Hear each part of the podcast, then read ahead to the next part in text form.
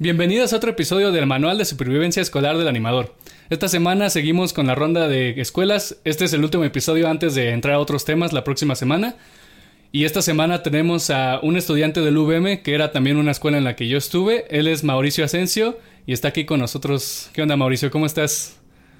¿Qué ole? ¿Cómo están? Muy bien. Qué bueno, qué bueno. Cuéntanos de ti, Mau. ¿Qué, qué este, ¿En qué trabajas o qué te dedicas ahorita?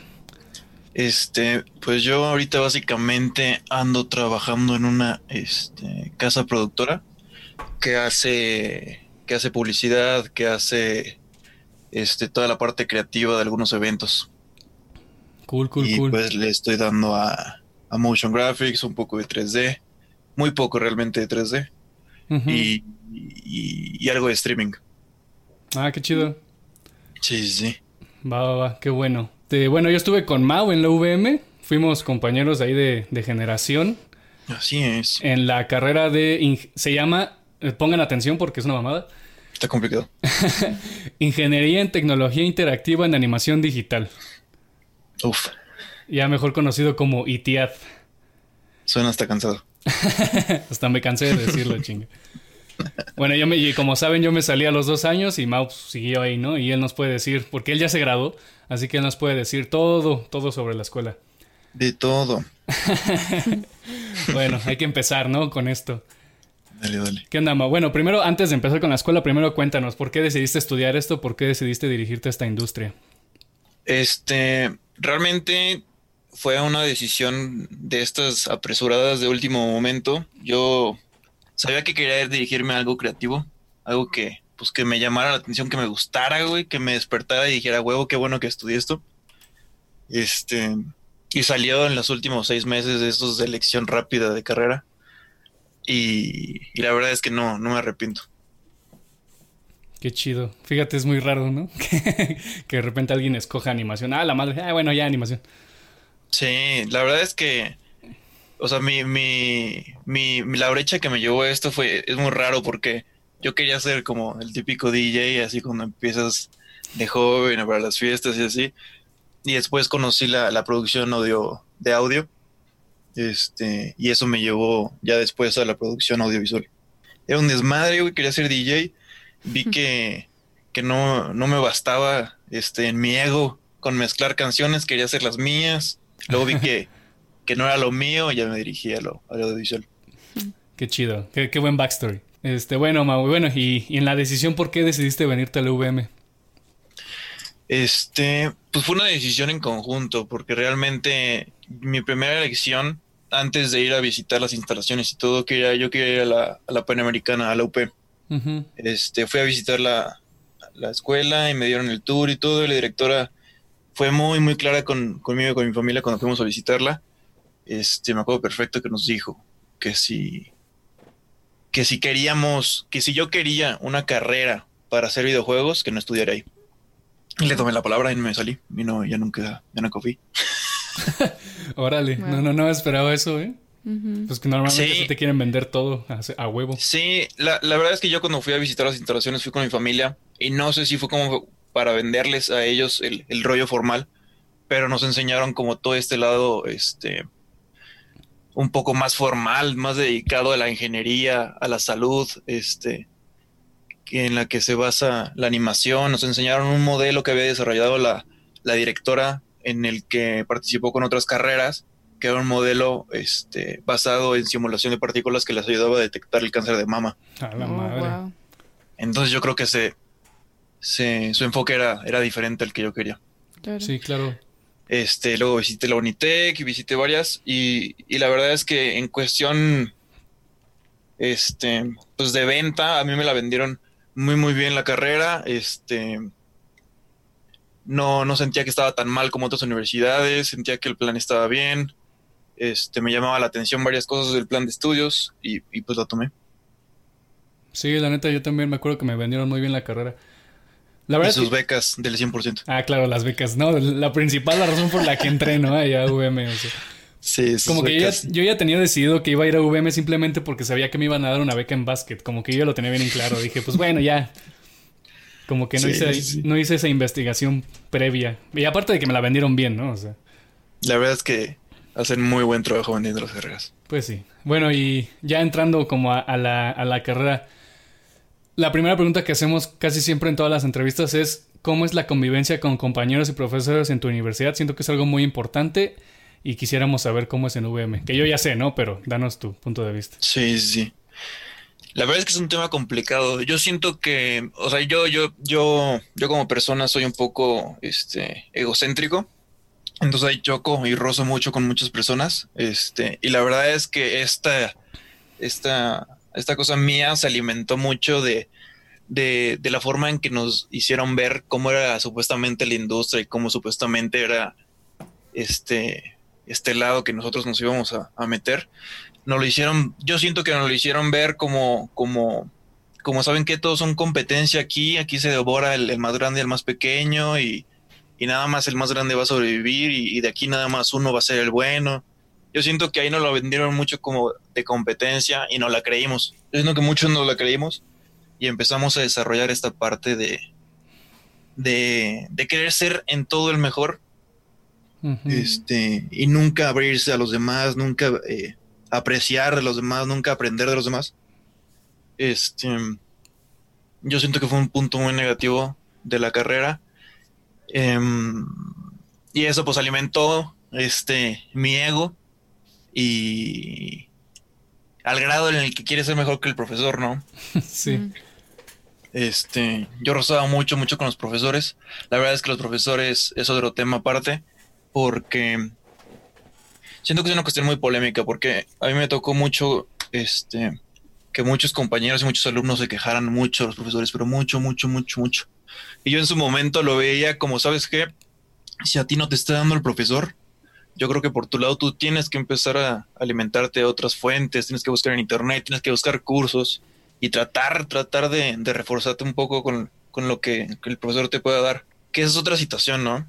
Este, Yo siento que, que en la universidad hay muchos de estos alumnos en los que piensan que solo con asistir a las universidades este, y sentarse a escuchar al profesor y hacer las tareas, hacer los trabajos, ya van a tener este las habilidades, ¿no? Desarrolladas y la verdad es que siento que que tienen que desarrollarlas por su parte y tienen que investigar y tienen que practicar aparte. Claro. Claro. ¿Cómo ven? Y creo que sí tienes razón, eso no, no lo había pensado en esa, en esa manera, pero tienes razón, como que no UVM si éramos como bien saber quién se moría, ¿no? sí, la verdad es que digo, había muchos que teníamos muy buena relación y la seguimos teniendo todavía, pero pero era así, realmente, este, era a ver quién hace el mejor proyecto y ese güey era el mejor y el profesor lo hacían ver como, como el güey que iba a sobresalir en todo y realmente es que la industria no es así, o sea, para empezar, nos lo hicieron ver como un general, ¿no? Tenías que ser como el mejor de todos. La verdad es que la industria ya cada vez se hace más especializada, cada quien puede escoger un rubro y todos se van complementando. Pero bueno, o sea, ya lo, bueno es que aprendiste, ¿no? Que no es así y que no dejaste como llevarte a... Sí. Así que echarte a perder por, por esa actitud. sí, sí, sí. y la verdad es que también, este, tú sabes bien que, que nos metían muchas materias que, que ni al caso. Sí. Con profesores que no, no sabían ni qué estudiábamos. Sí. Entonces yo siento que ahí era mucho tiempo muerto. Realmente, si no tenían que alguna materia o, cómo enfocar una materia, especializarla a lo que nosotros necesitábamos, yo siento que lo mejor era pues, que nos lo dijeran, ¿no? Sí, es que siento también que ese era el problema. O sea, en, en escuelas como UVM y también ya lo vimos en, en, el episodio del TEC, o sea, van a meter a cualquier profesor a rellenar como la materia que necesitas, aunque no sea animador ni nada de eso, ¿no? O sea, lo van a meter porque lo necesitan, o sea, y, y, tienen que llenar las materias de la carrera y eso está, pues sí está medio feo, porque pues porque tú esperas una buena educación en todas las materias, ¿no? Una, buena enseñanza en todas las materias.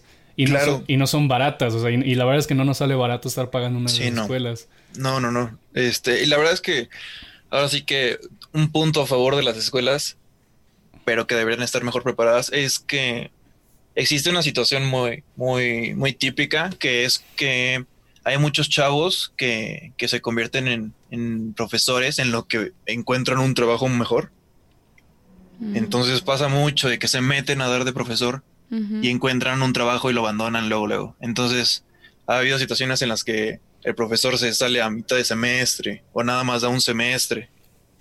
Y pues ahí van los rellenos, ¿no? De cualquier cosa. Sí, de hecho. No, y, lamentablemente en VM se, se, daba mucho el caso de... O sea, yo, yo sé que es como difícil encontrar trabajo y todo eso, ¿no? Pero, pero hay veces que esos mismos profesores que salían de la carrera se metían de profesores porque justamente como que no daban ese ese plus, o sea, no daban como ese esfuerzo para ver dónde trabajaban o qué hacían, ¿no? Y cuando encontraban esa ruta fácil de ser profesor y ahí se quedaban, siento que muchos les pasaba eso, se quedaban ahí y simplemente eran profesores de toda la vida sin siquiera como empezar como a aprender o a agarrar esa experiencia en la industria. Sí, y la verdad es que tú como alumno, esto como que te desmotiva un poco, ¿no? Porque la, la verdad es que tú esperas que tu profesor siempre sea como el mejor, o tan siquiera que te inspire un poco, ¿no? A, querer hacer lo que él está haciendo o, dedicarte a lo que él está haciendo. Sí hay profesores, la verdad es que sí, sí hay profesores que dices, wow, sus trabajos este, pues están en trabajos muy importantes o trabajó en tal cosa muy importante. O, o, que después, ¿no? Te enteras de que después de que fue profesor está trabajando, no sé, en Canadá o en un estudio muy importante. Eso, la verdad, sí, sí te inspira un poco, sí te alienta. Pero sí hay profesores que se estancan, ¿no? Que la ven fácil este, y llevan que cinco, cuatro años siendo profesores y la verdad es que ya no aprenden, ya no se siguen actualizando y siguen dando los mismos temas y eso pues repercute también en, en cómo, pues en lo que reciben los estudiantes. Este, pues un caso, un caso que tuvimos, te, acuerdas muy bien, Mau, porque fue un desmadre ese caso.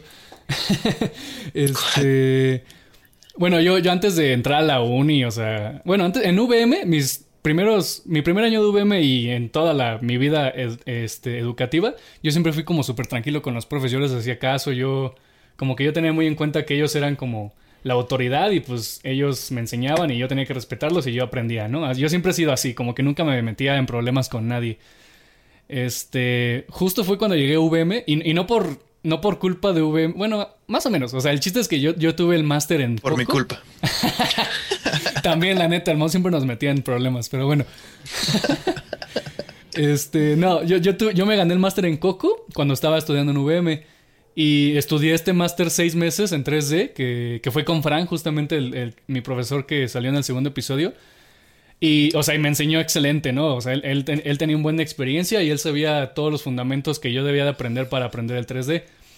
Y justamente ya el siguiente semestre me tocó una materia de 3D en VM. Este...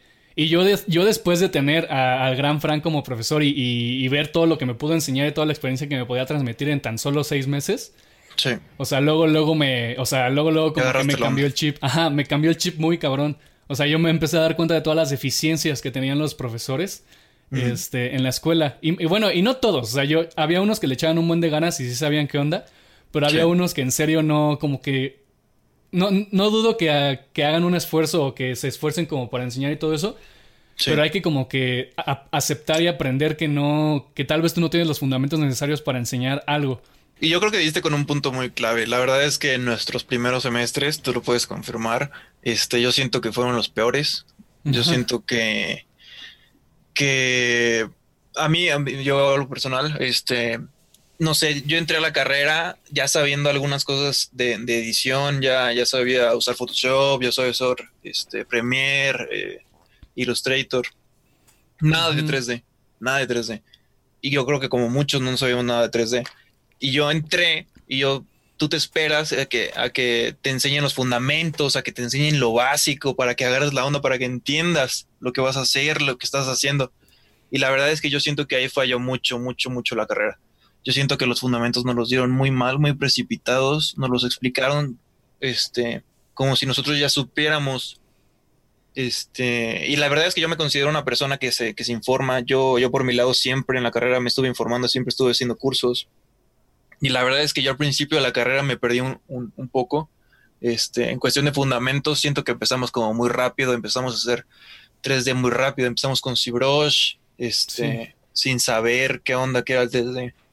Yo siento que, que eso le afectó a muchos estudiantes al grado de que, o sea, no, no, no saber lo que es un 3D, no saber lo, lo, explicar qué es un 3D, no saber cómo explicar lo que es una representación de un objeto en un espacio tridimensional, no sé, siento que los fundamentos es, algo básico que, que, para muchos puede ser aburrido, puede ser una teoría muy, muy, muy innecesaria, pero siento que es, es yo siento que necesitas tú saber las bases tan siquiera teóricamente para, para darte una idea de lo que vas a desarrollar, ¿no? Sí, claro. No, y de hecho así, en el máster fue así, o sea, creo que tuve, antes de agarrar Maya y empezar como a en serio modelar, yo, yo estuve como dos clases con Fran, nada más aprendiendo justamente todo lo básico, teoría, todo lo que te necesitabas saber antes de empezar a modelar y ver en qué fallaba y así comprender todo lo que estabas haciendo. Sí. Sí, sí, que la verdad es que, que esto, esto, o sea, si, si yo a mí me lo hubieras preguntado en primer semestre, yo te hubiera dicho todo lo contrario, te hubiera dicho, no, pues yo ya quiero arrancar, ¿no? Yo ya quiero animar, yo ya quiero ser 3D, yo ya quiero texturizar, yo ya quiero animar, yo ya quiero todo. Y fue así, realmente luego, luego entramos a modelar, luego, luego entramos a todo, luego entramos a animar. Y, y, hoy te digo otra cosa, porque, porque sí es necesario. O sea, ya, ya viendo todo lo que pasó, sí me doy cuenta de que sí era necesario. Sí es necesario primero los fundamentos que estén 100% seguros. Este, no basta con que pregunte el profesor, así de, ¿saben qué? Todos entendieron y todos como, como ovejas nada más digan que sí para seguir la verdad es que es, algo súper necesario. Si no entienden, hay que preguntar, hay que investigar, hay que insistir en, tratar de entender todos los conceptos. La respuesta es que es difícil. O sea, es muy difícil. Ajá, exacto. O sea, hay que. Yo creo que si estás en VM hay que tener como una. Una mente muy abierta y también como ser en, un aspecto muy paciente. O sea, hay que tratar, hay que tratar de comunicarse mejor. Y, y, como hemos dicho en los otros episodios anteriores, pues tratar de mejorar para para tu generación y para las generaciones para las generaciones que siguen. Sí, la verdad es que como en todas, yo creo que es fácil en corto. Yo tienes que identificar qué te va a ayudar e insistir, clavarte en eso, identificar qué no te va a ayudar y, cumplir, pero, pero separarte lo más rápido que puedas. Sí, exacto. Y, qué bueno que mencionas eso, ¿no? O sea, si no te gusta algo o algo no te pareció algo así, aún así tienes que cumplir, ¿no? Porque claro. pues tampoco te vas a pasar como de de egocéntrico como el Mau. Exacto. Esa palabra, ¿cómo me define? Tampoco te vas a pasar como con, tu ego y no entregar nada y simplemente estás hablando mal de ti, ¿sabes? Como que. Como que estás dándote a entender que, que, si algo no te gusta no lo vas a hacer y te va a valer y simplemente vas a dejar el proyecto atrás y pues eso no está chido, o sea, hay que acabar las cosas. ¿Cuál ha sido tu clase favorita o más bien cuál es como tu área favorita? La verdad es que fue bien raro porque me, me me enteré que fue mi favorita o que me gustaba hasta que ya la había terminado. Este fue, creo que en sexto semestre, tuve, tuve RIG y tuve, tuve matrices. La verdad es que nosotros entramos a matrices con, digo, es que si tú entras a una materia donde es este matrices, luego, luego dices, esto va a estar aburridísimo. ¿Qué estoy haciendo con mi vida? La verdad es que, este, yo creo que fue, el, bueno, para mí, porque se, se me acopló mucho a lo que yo quería, fue, fueron una combinación de materias muy buena, porque justo en ese semestre había entrado un profesor medio polémico, pero ya no voy a hablar de eso, que, que le quería dar un enfoque diferente a la materia, que lo quería enfocar como mucho a la animación y muy enfocado a Maya. Y la verdad es que eso me ayudó bastante, bastante a mí, que, que justo me estaba gustando mucho Rig este. Y yo en concreto, ya para no hacerla tan larga, yo al final de semestre combiné los dos, los dos este, trabajos finales. Yo hice un RIG este, programado, entonces yo cumplí con, el, con un mismo ejercicio, yo cumplí los dos, los dos exámenes, los dos proyectos finales. Y, y fue eso. La, la, verdad es que luego se me acercaron y me dijeron qué bueno. Y la verdad es que creo que es de las primeras veces que pasa. Y qué raro que no se hayan dado cuenta. Que que podían combinar materias, ¿no? Que, una podía complementar la otra y que, y que pues se podía entregar un trabajo por los dos. Primero que nada, pues que, o sea, también hay que fomentar eso de que si ves que una materia se, se, ve rara, como por ejemplo matrices, yo también hubiera visto matrices, yo hubiera dicho, ¿qué chingados es esto? Sí, no, no fue horrible. Pero pues fíjate, o sea, ya, ya, ya enterándote de lo que es y de lo que te puede ayudar, este, puedes sacar un montón de cosas y saquen provecho todas sus materias, como siempre les decimos, ¿no? Todo se va a complementar al final, ¿no? O sea.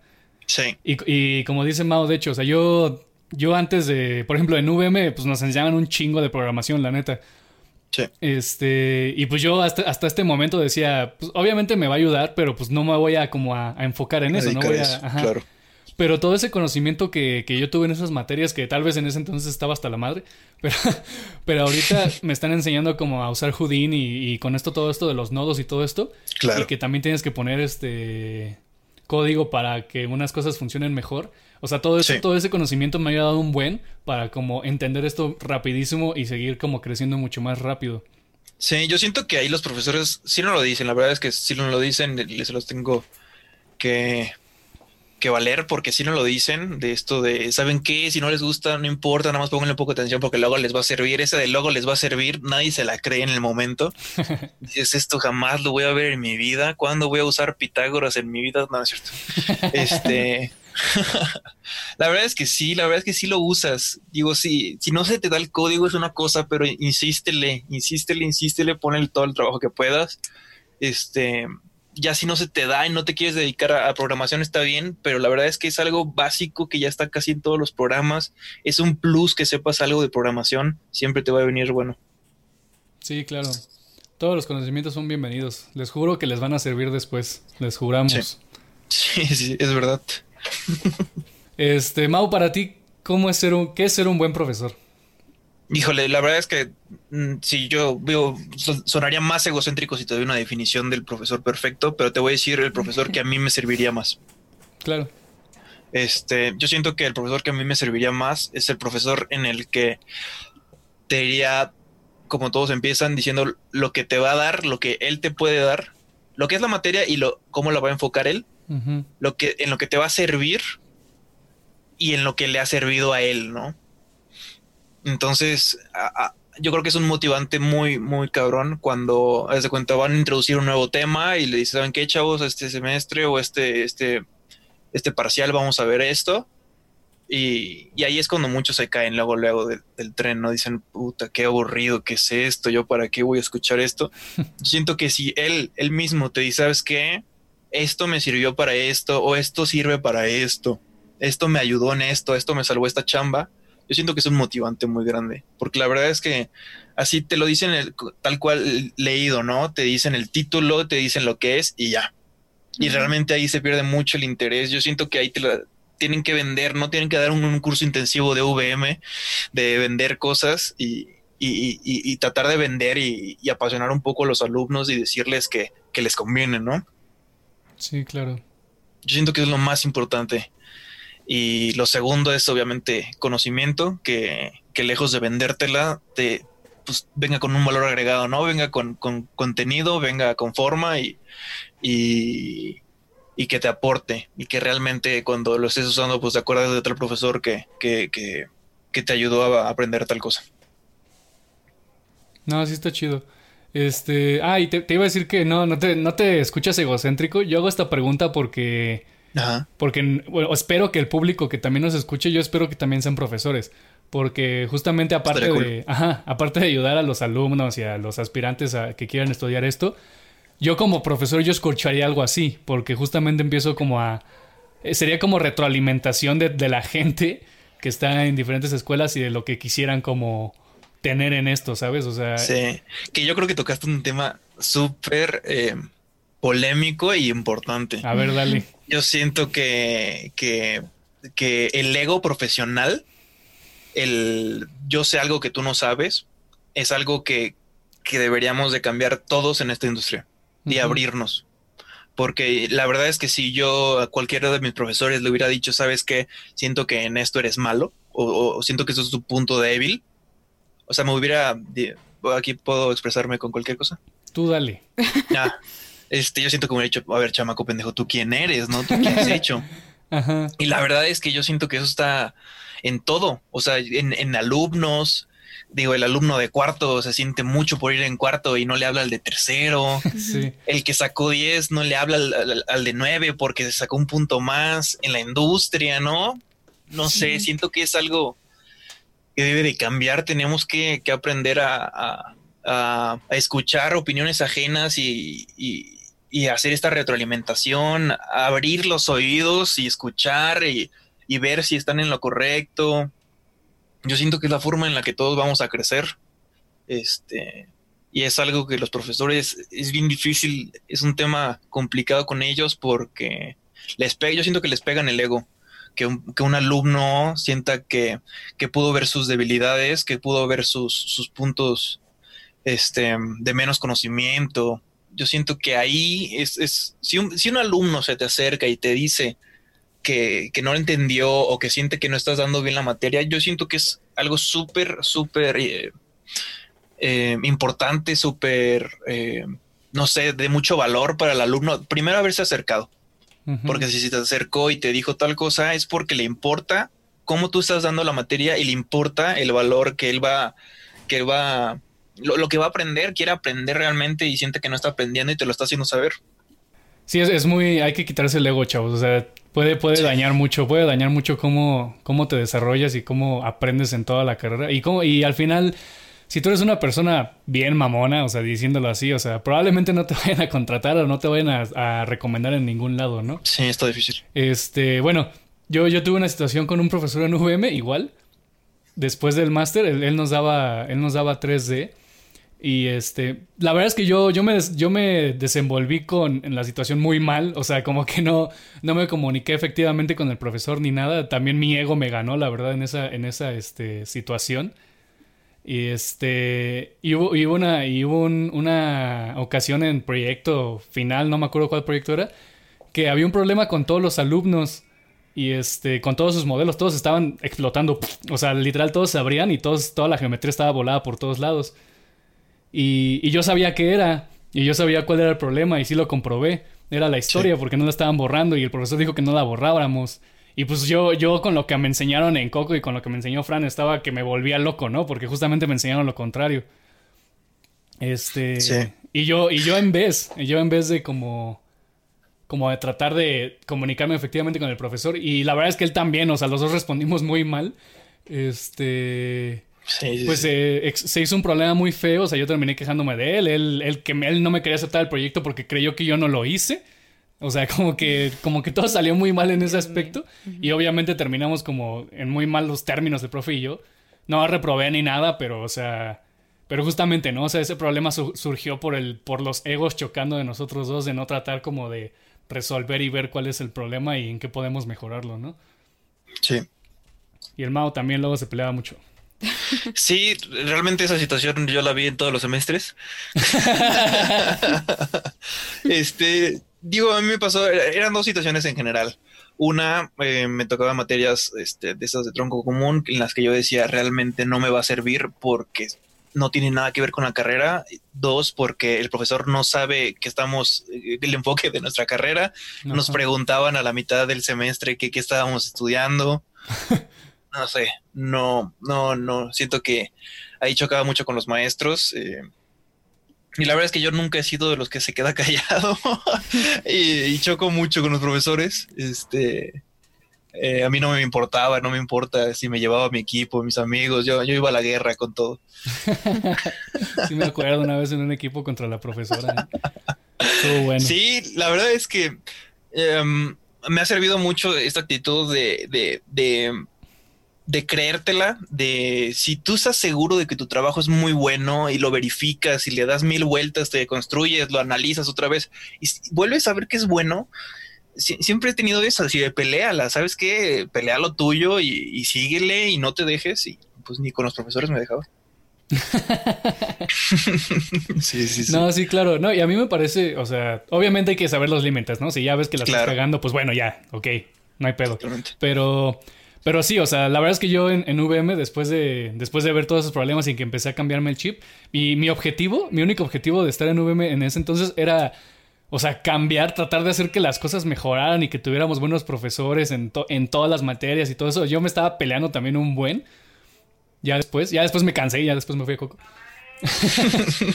Pero, pero, o sea, sí es una buena actitud siempre y cuando lo hagas con, o sea, con las bases y con los fundamentos, como les he dicho, ¿no? Ustedes peleen por lo que ustedes, este, crean que es mejor para todos y no lo dejen de hacer hasta que, hasta que se logre o hasta que, pues ni modo, ya te canses.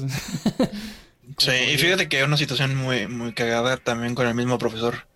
Este, yo no tengo problemas con ese profesor. Es, él también es director dueño de una empresa este, que se dedica a lo que nosotros nos dedicamos. Este, vi una situación muy cagada. Yo en sexto, a finales de sexto semestre, yo me metí a una empresa muy pequeña que era de unos egresados también de la misma carrera, este, a trabajar de, de a dos pesos, así de a feo, feo. Y me tocó trabajar con este profesor. Me tocó un, un, trabajo en conjunto con esa empresa y, y, me tocó ir a saludarlo y todo y también una situación muy, muy incómoda con él. Luego decía que no me reconocía cuando en la escuela éramos como los cuates y así. No manches. Sí, muy fea, pero bueno. Sí, la verdad es que esa situación no es para nada típica. Yo siento que viene también de, del ego de ciertos profesores y, y más, ¿no? Cuando eres dueño como de una empresa, siendo profesor, no sé, es, es una situación complicada ver que, que alguien, este, te diga que estás mal cuando tú eres dueño de una empresa que se dedica a eso, eres profesor y, ahí es cuando entra el ego, ¿no? Sí, claro, ¿no? Y, me saca un buen de onda porque, fíjate, ahí en Coco luego tenemos eh, revisiones con gente neta muy cañona de la industria, o sea, eh, me he tocado, he tocado como asesorías pequeñas con José Manuel Linares, que es un modelador muy cañón, no sé si lo ubicas. No, la verdad no. Ahí te lo encargo. Este, José, ¿qué? José Manuel Linares. Ok. El Señor de las Estrellas. Un chiste local. Ok, ok. Este. y Juan Carlos Navarro, que es un animador en Pixar, un lead animator en Pixar. O sea, ellos, ellos venían, bueno, no, Juan Carlos venía cada año a darnos como esta asesoría en nuestro portafolio. Y o sea, y tú te imaginas de un monstruo de la industria que trabaja en Pixar que sea como alguien como súper brutal, ¿no? Súper serio. Sí, que, llega y te diga que eres una basura, que, que, te cambies de carrera. exacto, no. Juan Carlos Navarro, Mau, es la persona más linda, más amable que hemos conocido en la vida. Qué chingón. O sea, y, es lo que me saca de onda luego a veces ver gente así, ¿no? Que, o sea, puede que no les esté yendo mal, pero tampoco tienen como el super trabajo. O sea, como que no tienen como esos sí, ese portafolio, ese back. Ajá, exacto, como para ser como mamón, ¿no? y estas personas que sí tienen el trabajo para creerse lo que sea, ellos saben que no, no funciona así y ellos, y ellos son súper humildes, súper eh, amables, súper trabajadores y te quieren ayudar en todo lo que puedan. Sí, que eso es un súper consejazo, ¿no? Hay muchas personas que se frustran y dicen, si este es mi profesor, si este es alguien, o sea, yo me voy a convertir en eso, esto es la industria, la verdad es que investiguen un poco más. En, en, en la industria hay gente, como dice Wico, chingoncísima entonces diferencien, ¿no? Tomen, tomen nota y vean cuál es la actitud de uno, dónde está, qué ha hecho y qué, cómo ha hecho el otro y qué ha hecho, cómo se ha comportado el otro. Tomen nota, la, la industria no es toda así. Sí hay mucha gente así, pero no es toda así. Sí.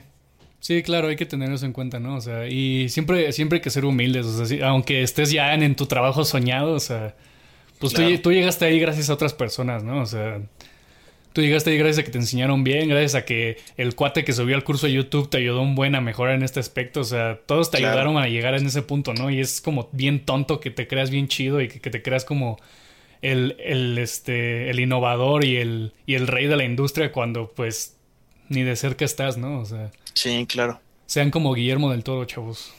Sean chidos. bueno, Mau, este, ¿qué sientes que le falta mejorar a VM? Qué complicado. Realmente yo siento que, esto, esta situación de, la fuga de profesores tienen que tener un plan. A mí me pasó mucho, o sea, de que un profesor entraba un semestre y tú sabías que te, se iba, tenía que seguir dando materias el siguiente semestre, pero pasaba el semestre y te enterabas de que se había ido a otro lado, a otra escuela, o, le había ido muy bien y se había ido a Canadá, cualquier cosa, se había cambiado de escuela. Y, y ahí es cuando entraba cualquier profesor de, de relleno que no sabían si siquiera si, si era su materia. Yo siento que ahí tendrían que, que, tener un plan B, ¿no? Siempre tener una lista con, con quién es el plan B, quién es el plan C, quién es el algo, algo, un relleno pensado, algo, no sé, un, cortafuegos, ¿me explico? Sí, sí te entiendo. Y este, y no, y de hecho, y tiene mucho sentido porque yo siento que también es un problema del hecho de que contratan luego, luego a alguien que agresa, ¿no? O, contratan a alguien que no tiene trabajo. Yo creo que lo, óptimo sería buscar a alguien que ya esté trabajando y ver claro, cómo, que haya trabajado. Ajá, o que haya trabajado para justamente como que ajustarse a esos horarios. Sí. Sí, totalmente. La verdad es que digo, hay, hay casos extraordinarios que, que hay alumnos que, que, estudian desde los primeros semestres o, o, que son alumnos esenciales y que les va súper bien este y que sí vale la pena. Yo no dudo que haya esos casos, en los que vale la pena, que luego, luego recién egresados sean profesores y que les aporten algo a los estudiantes. No dudo que haya gente así. Pero realmente yo creo que el valor agregado de haber trabajado, no sé, algunos años o haber tenido tan siquiera un trabajo fuera o, algo, un portafolio, algo, un back, el cual poder, este, que te dé esta experiencia, ¿no? Que transmitas a, los alumnos es, es, es todo un plus y es algo yo siento esencial en los profesores. Sí, claro. No, y la, verdad es que yo, yo, siempre he tenido esa actitud cuando... Yo, sí, yo siempre he querido ser docente, la verdad es que yo sí quiero dedicarme como a enseñar, pero la verdad es que yo siempre he pensado que mientras yo no haya trabajado en la industria o yo no este, haya tenido como una experiencia significativa, yo, no, yo no voy a enseñar porque no sé, o sea, con qué... ¿Con qué, este, ¿Con qué bases me voy a parar el salón a enseñar algo que puede que nunca haya hecho, ¿no? O que puede que, claro que no tenga la experiencia. y, la verdad es que, y no es que yo creo que no es, o sea, yo sé que tú sabes un chingo y, yo creo que no va por ese lado, ¿no? O sea, tú estás, o sea, seguro de tus conocimientos y, les vas a aportar, pero es, como lo que dices, o sea, si, si tú no tienes ese back de haber trabajado algo, algo importante, algo que les aporte, algo que les inspire, yo siento que es difícil. Y la verdad es que eso, eso pasa mucho, ¿no? Hay mucha gente que nada más va por el trabajo no pasa nada, es un trabajo, este, es un sustento, pero, pero debería ser primero, ¿no? La, la obligación de tratar de transmitir algo bueno. Sí, claro, o sea, o sea, el chiste, o sea, el chiste de ser docente, yo creo que el único objetivo de ser docente es transmitir y hacer crecer para siguientes generaciones, ¿no? O sea, porque, porque si vas por el trabajo, pues mejor dedícate a lo que te gusta, ¿no? Mejor si eres modelador, pues modela un chingo y pues ya consigues un trabajo en modelador, ¿no? O sea, claro. si no te gusta enseñar, pues no te metas, o sea, no, no, no vayas nada más por el trabajo y por el cheque y te quedes estancado ahí. O sea, trata de en serio hacer algo que te apasione y si te apasiona ser docente, chido, pero si no, pues no lo hagas, o sea, y es válido. Exacto. Es válido totalmente. Claro. O sea, hay gente que no le gusta enseñar y simplemente es así y no pasa nada. Sí. Bueno, este, ¿sientes que con lo que aprendiste en toda la carrera fue suficiente para que tú empezaras a trabajar en la industria? Depende, la verdad es que a mí me sirvió, una respuesta rápida sería sí, porque a mí sí me sirvió, pero yo empecé en una empresa muy pequeña, que iba arrancando, que eran chavos, que no tenían trabajos tan exigentes.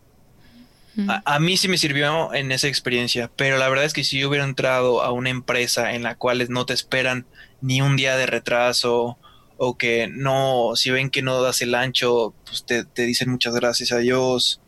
Este, yo siento que si hubiera entrado a una empresa así de formal, yo siento que no hubiera podido dar el ancho. Ok, ok, no, y también aparte, aparte de haber entrado y no dar el ancho y pues después como que te vaya mal en ese aspecto, también es la cuestión de que no encuentres. claro. Sí, sí, sí, esto de encontrar es, está difícil, la industria pues apenas va creciendo de este lado de, del charco. Este es complicado, es complicado, pero, pero sí hay, la verdad es que sí hay trabajo, es, es mucho, hay mucha competencia, este, pero sí, sí hay. Como, como has dicho en todos los episodios, o sea, siempre que tienes, siempre tienes que aprender este, siempre tienes que aprender aparte, fuera de la escuela, para que tú puedas crecer. ¿Qué has aprendido fuera de la escuela, Mao, que crees que te ha ayudado a ser mejor artista? De lo que sea, ¿eh? No solo conocimientos, sino también experiencias y todo eso. Sí. Este, o sea, la verdad es que cursos, a mí desde el primer semestre fueron cursos y cursos, hay cursos por todos lados gratis, hay cursos muy baratos, hay cursos de 10 pesos, 50 pesos. Em, a veces la situación económica está complicada, pero en vez de comprarte esa coca diario, ahórratelo y el fin de semana te va a alcanzar un curso, te lo aseguro. Este, a mí los cursos me, me, sirvieron muchísimo, muchísimo, muchísimo. También tienes que ir aprendiendo qué cursos sirven, qué plataformas te sirven, qué, qué profesionales te sirven. Em, y ahí es cuando vas agarrando. La verdad es que muchos empiezan la carrera sin saber a qué se van a dedicar en específico. Ahí yo siento que es cuando, cuando, te, cuando te enfocas un poco más con los cursos, viendo videos, buscando referentes. A mí eso me sirvió mucho los cursos y al final de la carrera ya después esta, esta chamba que agarré este, desde sexto semestre me sirvió mucho, era, era una empresa, te digo, de recién egresados, iban empezando, me tocó, me tocó aprender cómo, cómo batallaban, lo difícil que era encontrar trabajos, em, lo, difícil que es eh, eh, hacer un nombre eh, que te contraten porque ya has tenido buenos trabajos o que, o que no te contraten por malas, malas este, reseñas, por, por malas, malos comentarios. Em, lo difícil que es vender el trabajo, lo difícil que es, es, es, es darles el valor que tiene al trabajo, lo difícil que es mm, incorporar eh, estas nuevas tecnologías, estos nuevos artes a, las industrias este, que ya tienen años trabajando de cierta manera en México. Em, me tocó ver toda esa parte de, batallar, de batallar, de batallar, de batallar y, y, me sirvió mucho, la verdad es que a mí me sirvió mucho porque, porque aprendí que, que hay espacio, que nada más es buscarle, saber dónde buscar, insistir y, insistir. Yo nada más quería contar la experiencia que tuve contigo, Mau, de, bueno, y también contigo, Dani, de trabajar en el proyecto, un proyecto que estamos trabajando. Este, bueno, invité a Mau a hacer rigger de, de un, este, de un proyecto que estoy uh. haciendo con unos compañeros de ahí de Coco. Y justamente también aprendí un buen con él porque pues yo, yo cuando, cuando le invitamos a Rigger, nosotros no sabíamos nada de rig, por eso lo invitamos, porque pues dijimos, chale, ¿cómo vamos a hacer el rig de este modelo? Y ya, mm, este, una vez en una fiesta, Mau me contó, hablamos y pues ya quedamos, ¿no? En que... 100% sobrio. Ajá. Estábamos 100% sobrios, ¿eh? Sí. Pero bueno, me acordé y... y este... Y bueno, luego, luego busqué a Mau de, para Rigger, ¿no? Y justamente... Entonces te dije, ¿qué? ¿Qué, qué dije? ¿En qué momento? ¿Cómo sabías, güey? sí, sí, sí. Y, justo ese, semestre empezaron a, empezaron a enseñarme Rigger y empezaron a enseñarme todos estos conceptos. Y como que luego chocaba con Mau porque yo pensaba, me enseñaban algo, pero a Mau se lo enseñaban de una manera diferente, ¿no? Así que como que no, no, nos comunicábamos bien o, o, yo me comunicaba mal con él y como que salía como que algo que no queríamos o que no funcionaba para lo que queríamos.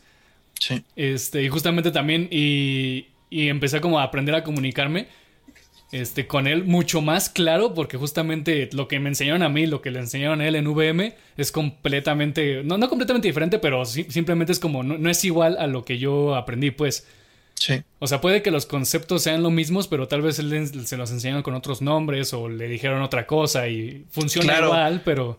Sí, que, yo venía viendo esto de, de, de, tiempo atrás. La verdad es que no sé si es algo bueno, pero los profesores, tan siquiera en RIG, este, hacen esto de, de nombrar sus procesos y sus cosas a su gusto. Entonces, a mí me lo enseñaron de cierta forma, pero ya después aprendí de que, que no es un estándar. ¿Me explico? No es como que mundialmente sea conocido así, sino que el profesor lo aprendió así y después le dio un valor agregado y le cambió una palabra obvio que era más fácil llamarlo así y se van cambiando las cosas. Y sí, fue algo que también fui aprendiendo con ustedes. Sí, la verdad. Y ya después, después de trabajar un chingo, porque le estuvimos trabajando un buen. un este, chingo. ya salió el rig y justamente ya está animado y... ¿qué ya la versión 60.000 ya está. La 69 de hecho fue. sí. sí, sí, sí. ¿Qué te pareció la animación, Mau? Muy, muy padre. Me lo pasaron recién, este, muy, muy padre.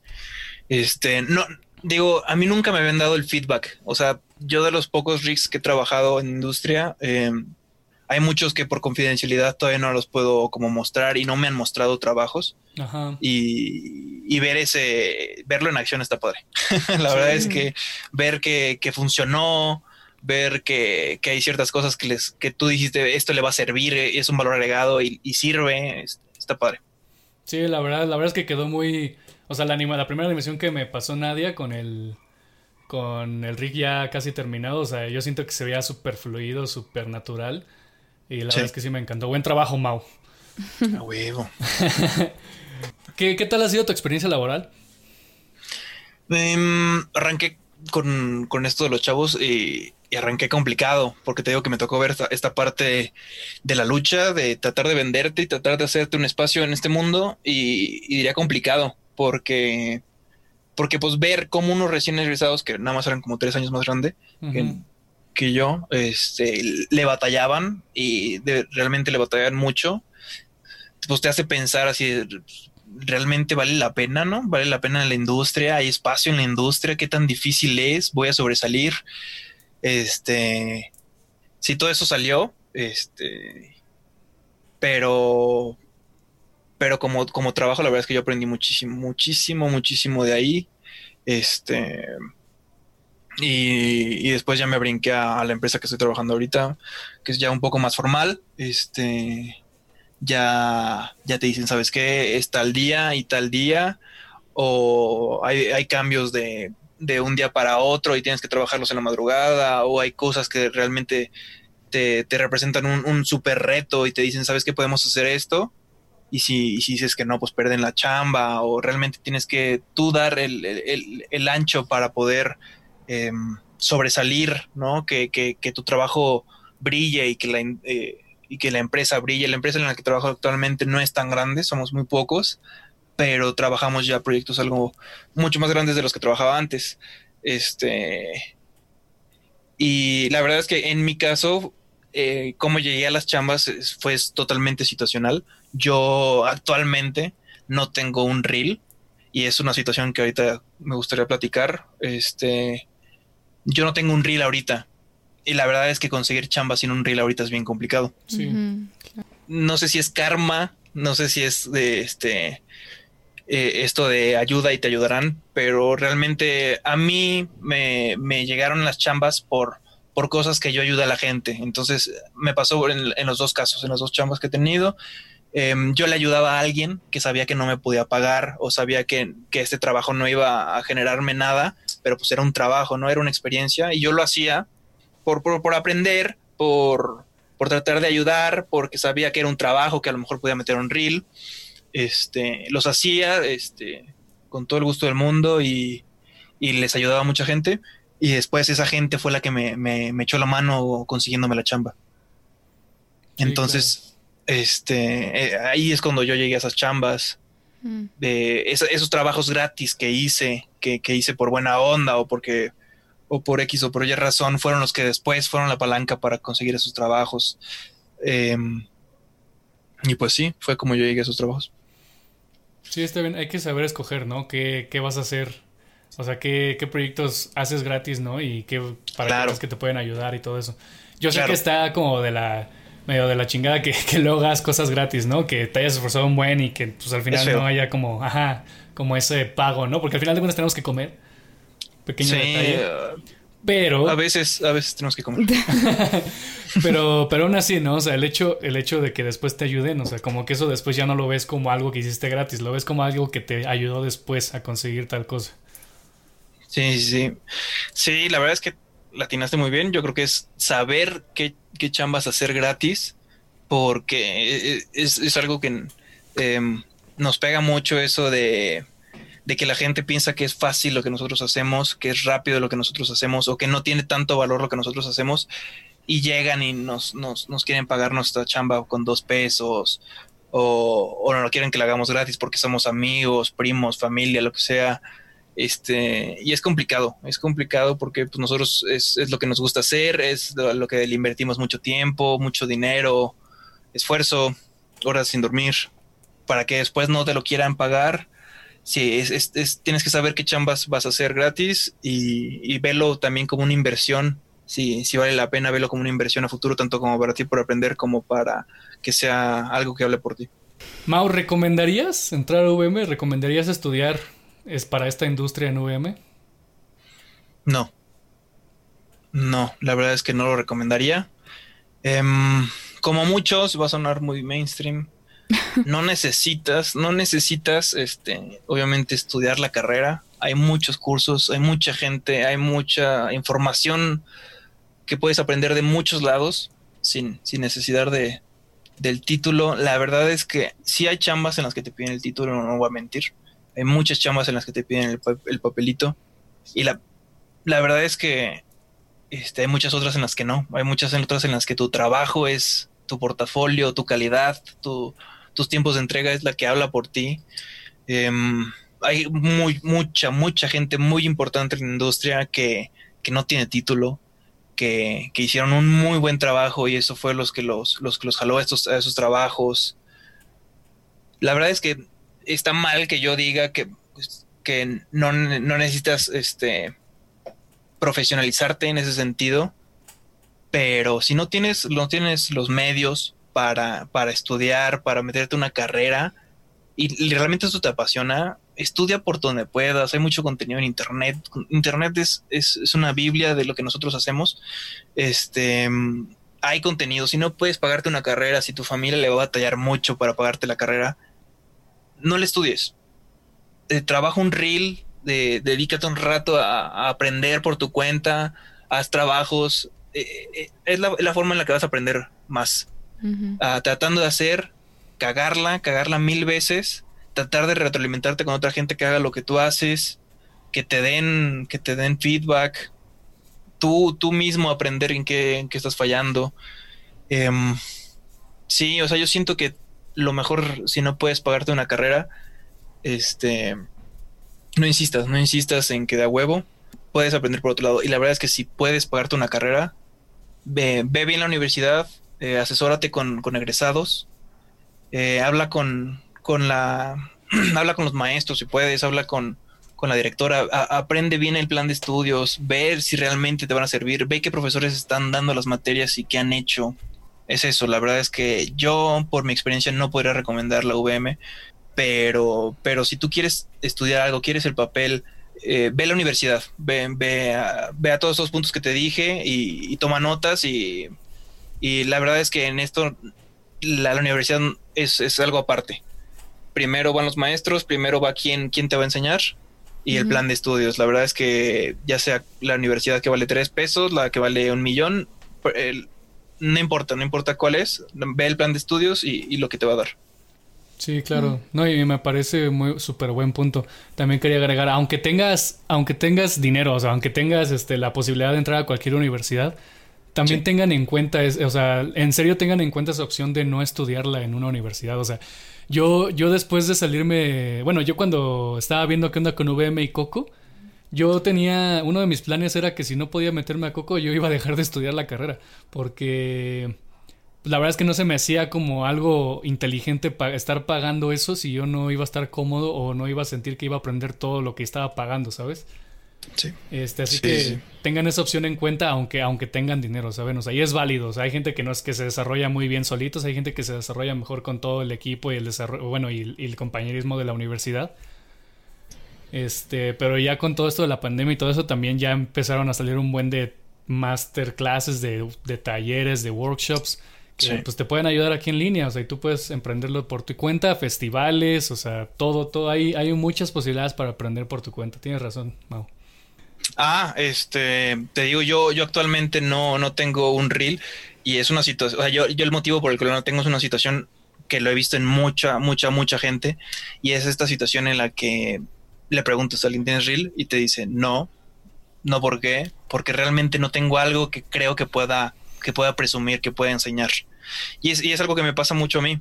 La verdad es que yo trabajo, no sé, un modelo con el objetivo de poder meterlo al reel y, ya voy en el proceso, no me gusta, lo termino y sabes que no me gustó, siento que no fue mi mejor modelo, no lo voy a usar para mi reel. La verdad es que si tú te esperas a tener el modelo del año para poder meterlo al reel, tu reel lo vas a tener en tres años y va a tener un modelo. Sí. Mm, Entonces, este, la verdad es que e, ese es un punto a favor de la universidad, de los profesores que me tocaron a mí. Luego, luego me dijeron, haz lo más rápido que puedas un reel. A mí lo que me faltó que me dijeran es, haz con lo que tengas y con lo que puedas hacer en ese momento. Porque realmente es eso, o sea, realmente tu reel es tú. No, no, no, no, no te engañes y no engañes a los demás. Si, si en ese momento es lo que puedes hacer, es lo que puedes hacer, ponlo en el reel. Si con el tiempo puedes ir agregando cosas o cambiando cosas que, que están mejor trabajadas, este, las vas a ir haciendo y las vas a ir cambiando, pero haz un reel. Ten trabajos que presumir, ten trabajos que sepan por lo menos que, la gente sepa que, que, sepa lo que estás haciendo. Sí, claro. No, sí tienes mucha razón. En Coco, en Coco no nos obligan, pero sí nos, nos avisan cada vez que va a haber revisión con Juan Carlos Navarro. La idea es que tengamos un reel, ¿no? Pero, o sea, a pesar de que lo hacemos y de que pues nos checa Juan Carlos y todo eso, tiene razón. O sea, ese reel nunca ve la luz porque creo que todos tenemos ese como miedo de decir, no, es que todavía no está listo, o sea, todo puede poner una cosa mejor, o sea. Sí, y la verdad es que es, es, es también, este, viéndolo desde el otro lado, alguien sube un reel y, ve un, y tú ves un trabajo feo y dices, ¿por qué subiste eso, no? La verdad es que es una actitud súper mala. La verdad es que tienes que subir cosas, tienes que subir contenido. Si es lo que puedes hacer ahorita, pues ni modo, no pasa nada. Con el tiempo está padre porque vas a ir viendo tu avance y vas a subir mejores modelos, mejores renders, mejores rigs, lo que tengas que subir. Claro.